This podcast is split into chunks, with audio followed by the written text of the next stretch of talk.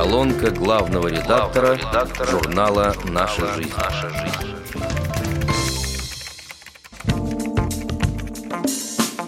Анонс мартовского номера журнала «Наша жизнь». В рубрике «Мир вокруг нас» постоянный автор журнала Дмитрий Гостищев размышляет о судьбах слухачей, незрячих людей, которые, используя свои уникальные способности в годы Великой Отечественной войны, служили в подразделениях ПВО и, слушая землю и небо, помогали защитникам блокадного Ленинграда предотвращать внезапные авиационные налеты. В ноябре 2021 года на экраны страны вышел художественный телесериал «Седьмая симфония». Имя режиссера Александр Кот мне как будто ни о чем не говорило, а вот название самой премьеры было громким, говорящим. Память моментально воспроизвела наиболее известный отрывок из Шостаковича. Вспомнилось и все некогда слышанное или читанное об ужасах блокады и подвиге блокадников. Однако смотреть фильм я решился не сразу. Было боязно, что ли, за киношников, уж слишком часто обращающихся в последнее время к непростой для каждого россиянина теме. Подкупил ответ режиссера на просьбу дать эпиграф к ленте – Война войной, а музыка вечна. Да еще реплика одного из героев, прозвучавшая среди прочих в трейлере. После фразы «Я, слепой, сбил самолет» пришло понимание того, что и тут не обошлось без нашего брата, и того, что смотреть надо. Действие сериала происходит в Ленинграде и охватывает почти весь первый наиболее тяжелый год блокады – его центральным событием, несомненно, является премьера симфонии номер 7 Дмитрия Шостаковича, исполненной Большим симфоническим оркестром радиокомитета в Ленинградской филармонии 9 августа 1942 года. Однако большинство сюжетных перипетий лишь предвосхищает кульминацию и посвящено одинаково долгим поиску музыкантов и репетиционному процессу. В главных ролях снялись два Алексея – актеры Гуськов и Кравченко. Обоим достались характерные образы. Первому – дирижера Карла Элиасберга, второму – типичного сотрудника НКВД лейтенанта Середина. Интересно было прослеживать взаимоотношения героев, спокойного и взрывного, одухотворенного и далекого от искусства, которые, в конечном счете, равно причастны к успеху общего дела. Образно выражаясь, эти двое играют в сериале первую скрипку. Но история, как и само звучание оркестра, была бы недостаточно полной без второстепенных сюжетных линий, посвященных тому или иному музыканту, играющему на том или ином инструменте. В роли слепого ударника снялся заслуженный артист России Борис Смолкин. На его героя возложена партия треугольника. Представьте себе изогнутый металлический пруд, концы которого не соприкасаются и оставляют один угол открытым. Вот вам и треугольник. Как правило, диковинному инструменту с ярким тембром поручаются несложные ритмические фигуры и тремоло, он подвешивается за один из углов на тонкой проволоке или тесьме, а ударяют по нему металлической или деревянной палочкой. На жаргоне музыкантов – гвоздем. Вообще-то Валентин Петрович, герой Смолкина, был скрипачом. «Слух у меня отменный, убежденно, не ради похвальбы», — говорит он. Потом со вздохом добавляет. Теперь вот ударник, ноты не могу учить. И этот, казалось бы, обездоленный человек перестает ходить на репетиции, сбегает из обжитого мира, по собственной воле отказывается от редкого шанса приобщиться к великому. Причина его исчезновения вскоре выясняется. На глаза Карлу Ильичу, дирижеру, попадается газета «Правда» с таким коротким сообщением. Штаб войск ПВО объявляет набор в специальный отряд незрячих добровольцев для службы слухачами. Рубрика «Доступная среда» представляет проект «Ездите с нами, ездите сами», призванный повысить эффективность сопровождения незрячих людей в московском метрополитене. О полезной инициативе рассказывает один из участников Максим Петров. Москва является мегаполисом с развитыми транспортными системами. Ключевая роль здесь принадлежит метро, МЦК и дополнительным линиям так называемых центральных диаметров, связывающих части Подмосковья. Данным видом транспорта пользуются и незрячие люди, выбирая его в качестве основного. В метрополитене на данный момент насчитывается 250 станций, из которых менее 50 полностью адаптированы для комфортного и безопасного передвижения людей, имеющих серьезные нарушения зрения. Далеко не везде есть, например, шуц-линии, это тактильные указатели для разграничения опасной и безопасной зон на платформах, или тактильная плитка, ведущая от входа к валидаторам и далее до лестницы или эскалатора. 2013 года в московском метрополитене для оказания помощи людям с ограниченными возможностями в передвижении функционирует Центр обеспечения мобильности пассажиров. Инспекторы центра оказывают услуги по максимально возможному, безопасному и комфортному передвижению по метрополитену, МЦК, МЦД, наземному транспорту и в трамваях маломобильных категорий граждан с нарушением слуха, зрения, функций опорно-двигательного аппарата, Данная служба без преувеличения является полезнейшим сервисом, в том числе для людей с инвалидностью по зрению, пользующихся ею довольно часто. Кто-то не готов передвигаться без сопровождения в принципе, кому-то необходима помощь при перемещении по новому маршруту, а у кого-то может быть неудачный опыт самостоятельных поездок в прошлом, из-за которого человек предпочитает использовать данную услугу. В целом, оценивая работу службы ЦОМП хорошо, стоит заметить, что некоторые неприятные ситуации во взаимодействии инспектор и пассажира периодически возникают. Проведенное нашей командой социальное исследование показало, что сотрудники службы иногда не могут найти человека по причине неточной информации о местоположении. Незрячие пассажиры далеко не всегда пунктуальны и могут опаздывать на встречу с инспектором. Встречаются ситуации явной грубости со стороны незрячих людей или пренебрежительное отношение к сотруднику, как к обслуживающему персоналу. С другой стороны, незрячие клиенты службы ЦОМП сталкивались с инспекторами, которые не совсем корректно осуществляли сопровождение или могли начать обсуждать поведение других пассажиров. Была ситуация, когда незрячий человек, идущий по платформе вместе с сотрудником, врезался головой в нависавший проход и получил серьезное рассечение. Задачей нашего проекта является повышение качества взаимодействия между сотрудниками службы и незрячими людьми. Мы верим, что этот процесс можно сделать более эффективным через открытую коммуникацию и повышение информированности каждой из сторон. В рубрике «Знаменитые слепые» главный редактор Владимир Бухтияров представляет первую часть истории известнейшего музыканта Рэя Чарльза – чересчур затянувшуюся эпоху социальных потрясений, на пути к счастью все так же громоздятся обильные преграды. Несомненно, в уже привычном напряге повседневности людям с ограниченными возможностями здоровья гораздо сложнее достигнуть триумфального взлета, но в устоявшихся правилах встречается удивительное исключение. Пожалуй, наиболее контрастным примером может служить Рейль Чарльз Робинсон, который из самых низов общества поднялся на вершину планетарной славы и материальной обеспеченности. Как ни странно, при этом уникальный тотальник принципиально не использовал тифлоспутницу инвалида, считая ее ненавистным символом унижения и беспомощности. Напротив, нормально видевший сэр Чарльз Спенсер Чаплин сделал изящную тросточку неотъемлемой частью скромного облика обаятельного бомжа Чарли. По-видимому, это и помогло ориентировочному аксессуару широко распространиться в слепецких массах. Кстати, маленький человечек играл ключевую роль и в культовом фильме «Огни большого города», где трогательно показана судьба незрячей цветочницы, которая все-таки находит своего суженого. В общем-то, если не придираться к деталям, то можно констатировать, что чернокожий трудоголик на практике повторил сказочную судьбу девушки, став осовремененной Золушкой в брюках. В теперешней архидемократичной Америке такой поворот сюжета уже не кажется невероятным.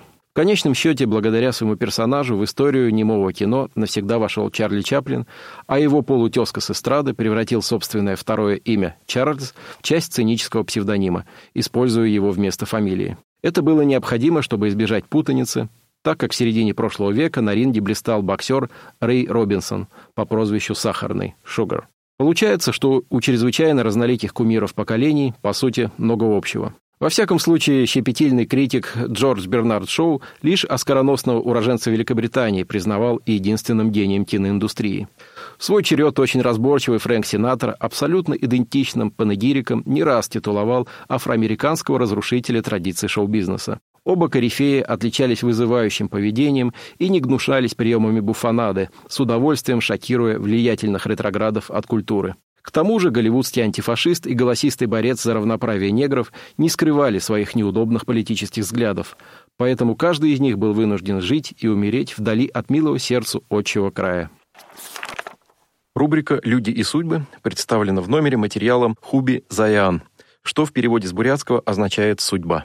Цендема Бойко, незрячий радиожурналист, рассказывает о своей учебе в школе без знания русского языка, реабилитации и принятия потери зрения, образования и работе. Родилась я в Читинской области, ныне это Забайкальский край, в селе Урда-Ага Адинского Бурятского автономного округа. Примерно в возрасте 6 месяцев родители стали замечать, что я не очень активно реагирую на визуальные раздражители. Не слежу за игрушками, фокусируюсь преимущественно на ярких и крупных предметах. После обращения к специалистам был поставлен диагноз пигментный ретинит. У меня было довольно активное детство. Мы играли со сверстниками во дворе, много общались с родственниками. Я ходила в обычный детский сад и не чувствовала в тот момент себя в чем-то ограниченной. В школу я пошла у себя в селе. Здесь уже мое слабое зрение проявилось в полной мере. Классы не имели достаточной освещенности, и в зимнее время мне приходилось предпринимать усилия для того, чтобы читать и писать. Мое обучение там продолжалось всего полгода, после чего врачи порекомендовали перевести меня в специализированное учреждение для слабовидящих. В те годы речи об инклюзии, конечно, не шло. Да и самого термина, как такового, в Советском Союзе не было. Сложно предположить, как сложилась бы моя судьба, если бы я осталась в обычной школе с минимальным набором условий, более яркой освещенностью, учебниками с крупным шрифтом и так далее. Но произошло так, что моя семья приняла решение отправиться в город Улан-Удэ, где жили родственники папы. И оттуда было гораздо ближе до моей новой школы в Петровске-Забайкальском. В рубрике «Рука в руке» читатели познакомятся с Ириной Экимашевой, одной из участниц документального поэтического проекта о последних звуковых воспоминаниях «Песочные часы звука». А я вспоминаю соловушек. Очень нравились их переливчатые трели. Чарующая живая музыка природы. Раннее весеннее утро — мы с моей собакой идем в Финский парк на прогулку. Парк небольшой, у речки под названием Пскова весь утопает в яблонях. Есть и березы с дубами. Соловьи со всех сторон так и поют. Хочется слушать и слушать это божье создание, птичье пение. За весь период их прилета к нам мы никогда не ходили на прогулку в другое место по утрам. А вот вспоминается еще. Мы идем по нашей улице. Над нами летит стайка стрижей и свистит так задорно. Встает перед глазами воспоминания из детства. Опять раннее утро, еще летнее. Папа привез меня от бабушки. Мне пять лет. Держим путь к своему поселку.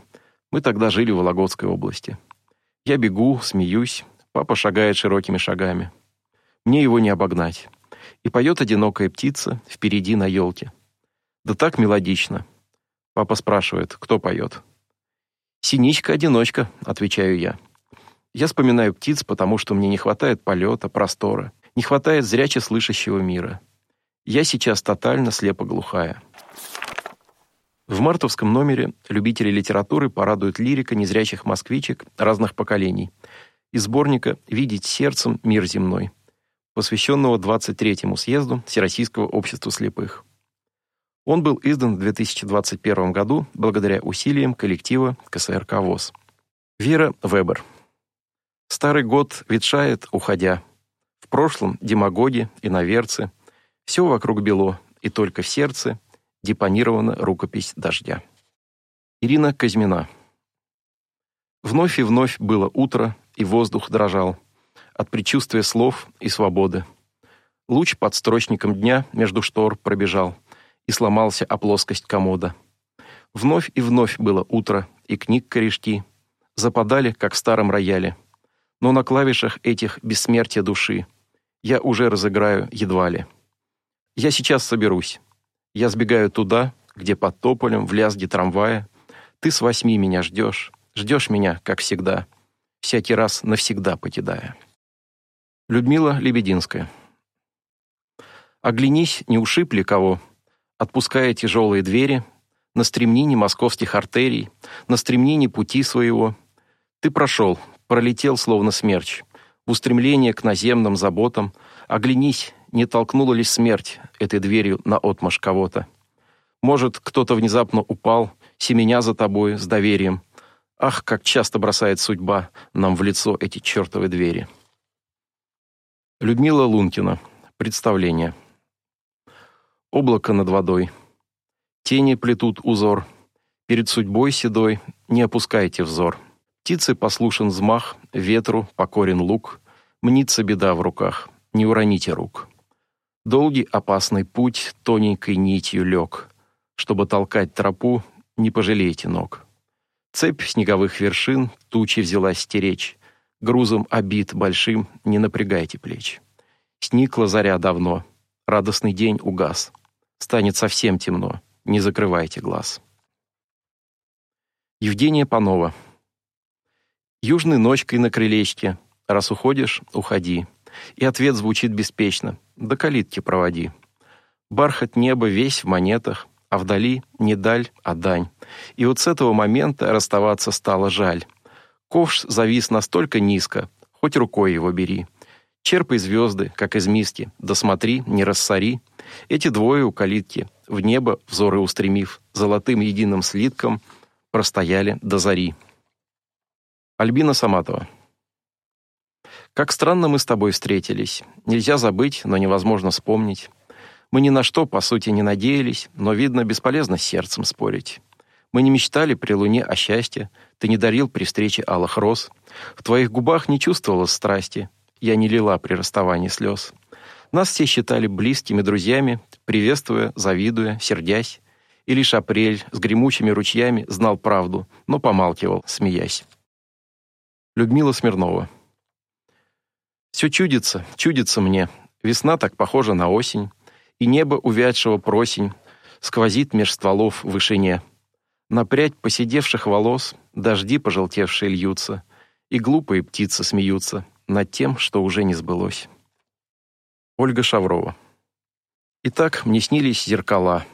К беделе, просто к перемене. Я платье все перебрала, я примеряла украшения.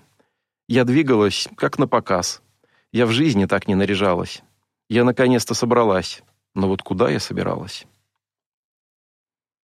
И опять это жаль, и опять это боль, и опять лунный луч над легендами стен, или светлую прядь с прядью черной, как смоль, перевил, переплел, перепутал Шопен, и уже не развить, и уже не разнять, на плече незначай задержалась рука, и, притихнув, себя позволяет обнять недоступная пани, чужая тоска.